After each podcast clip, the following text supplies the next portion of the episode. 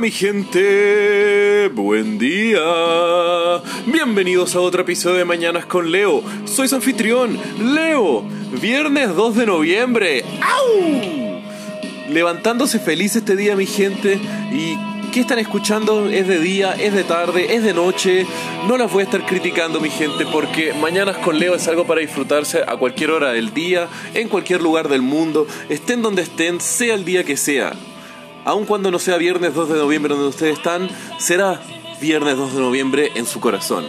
Y saben que todo eso está bien, el podcast y todo eso lo hago cada mañana para mí, pero nunca les exigiré a ustedes, mi gente, que eh, disfruten esto el mismo día en el cual subo. Hay gente que les gusta acumular una semana de episodios y escucharlo todos los viernes, hay gente que le gusta ir siguiéndolos día a día, hay gente que no lo escucha nunca, pero hay gente que va a estar escuchándolo en un futuro. Así que bueno, no quiero seguir terminando y haciendo más autopromoción en esta intro, porque en realidad lo que quiero es transmitirle a ustedes, mi gente, que si les gusta el podcast, compártanlo, háganselo saber a sus amigos, a sus hermanos, a sus familiares, a sus mascotas, da lo mismo. Eh, me encantaría que más gente escuchara esto y recibir siempre más su amor, su feedback, sus mensajes. Así que bueno, ya estamos en noviembre, penúltimo mes del año, ya pasó Halloween, ahora se ven en las decoraciones navideñas para celebrar una hermosa fiesta que une a familias bajo el pretexto de una cena deliciosa, mucha comida y regalos para alegrar a los más pequeños y a los adultos más necesitados de ropa nueva.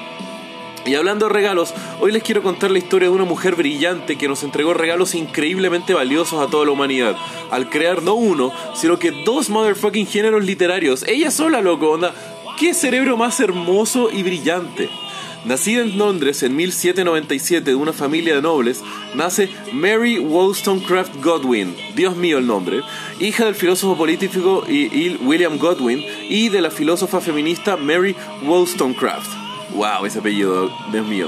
El tema es que lamentablemente Mary pierde a su madre a los pocos meses de haber nacido, siendo su padre el que le entregó todo lo que pudo en una vida de aristocracia, una educación rica pero informal, guiada por sus ideales liberales y políticos, que recibió además visitas luminarias de la época como tutores y mentores.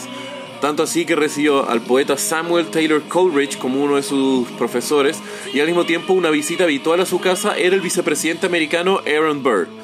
Y leyendo gran parte de la obra feminista de su madre, también fue una gran influencia para el pensamiento de Mary y al mismo tiempo sus ideales radicales y liberales que fueron integrándolo un poco en su cosmovisión. Luego, en su adolescencia, conocería al hombre que sería el amor de su vida, pero sin duda una figura controversial dentro también de la vida de Mary. Un seguidor político de la filosofía de su padre era el aristócrata y escritor y novelista Percy Bysshe Shelley, el cual fue un amor profundo y que estaría marcado totalmente por distintas controversias. Esto pues, Percy Shelley estaba ya casado con una mujer llamada Harriet, y cuando comenzó a estar conociendo a Mary, eh, el amorío de ellos fue un secreto y se comenzaban a encontrar en el sepulcro de la madre de Mary.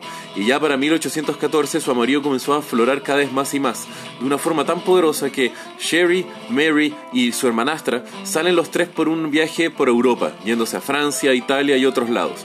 Y al volver a finales de ese mismo año, eh, del viaje que habían hecho los tres, Mary ya estaba embarazada con el bebé de Percy Shelley. Y esto generó que los dos tuvieran una vida llena de ostracismo social, en la época obviamente, un hombre casado teniendo un hijo con otra mujer era totalmente inaceptable, lo que desencadenó además en muchas deudas financieras, lo cual dificultó mucho la vida de los dos. Además, se fue marcada por la tragedia la pérdida de este primer hijo eh, por parte de la pareja de forma prematura.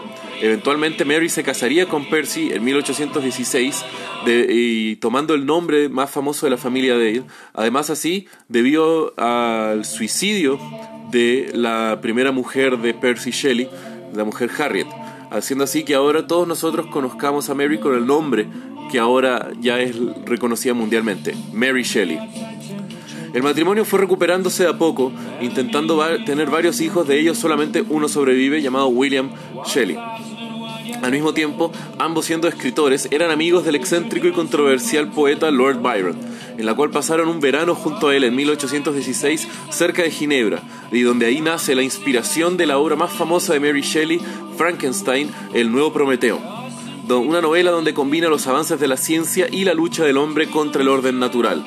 Ahí es donde se le entorga a Mary su primera gran aporte, además del brillante libro que fue Frankenstein, es la creación del género de ciencia ficción. Esto es impresionante pensar cómo un género que nosotros asociamos con el mundo contemporáneo hoy fue creado por una brillante mujer en los años 1800, loco. El tema es que a los pocos años fallece Percy Shelley en 1822 en un accidente marítimo a sus pocos 29 años. Esto marcaría el resto del estilo literario y al mismo tiempo la vida que tomaría Mary en los años a seguir. Y esto además porque el aporte que generó Mary Shelley en los libros consecuentes fueron muchas novelas literarias, de románticas, algunas tragedias, ampliándose en distintos rubros y ámbitos literarios. Pero al mismo tiempo, otro gran género literario que Mary Shelley fue atribuida de forma póstuma fue gracias a su novela The Last Man, una obra donde crea un mundo que fue totalmente devastado por una plaga bastante ah, devastadora y donde solamente sobra un solo hombre que es la última esperanza de la humanidad. Eso es como la raíz o la semilla del género literario de lo que ahora se considera como todo lo que son las novelas postapocalípticas. Una obra que en la época era totalmente incomprendida y no fue muy bien recibida, tanto así que fue recién en los 1960 que distintos académicos eh, y literarios redescubren esta obra de Mary Shelley y al mismo tiempo le otorgan la importancia que fue como el precursor de un género literario que ahora lo asociamos con zombies o futuros postapocalípticos por armas nucleares, algo que prácticamente durante el siglo XX dominó la literatura, fue otra vez creado por la brillante Mary Shelley en los 1800. Así que poderosa Mary Shelley. Te mereces, loco, otra estatua gigante, si es que no, no sé si es que ya hay, no he googleado tanto al respecto para este episodio, pero qué gran aporte Mary Shelley con el género de la ciencia ficción y al mismo tiempo con el género post-apocalíptico, siendo un cerebro y una mente que ya tenía una visión tan futura sobre cómo la ciencia sería una parte de nuestra vida y al mismo tiempo del riesgo de la extinción de la humanidad al cual nosotros sufrimos. Así que grande tu aporte, Mary Shelley. Eres un ícono indiscutible de la literatura mundial. Y bueno, mi gente, si quieren saber más de lo que les hablé el día de hoy, pueden ver los links en la descripción del episodio. Y como ya saben, que tengan un muy buen día. Los quiero, mi gente. Besos.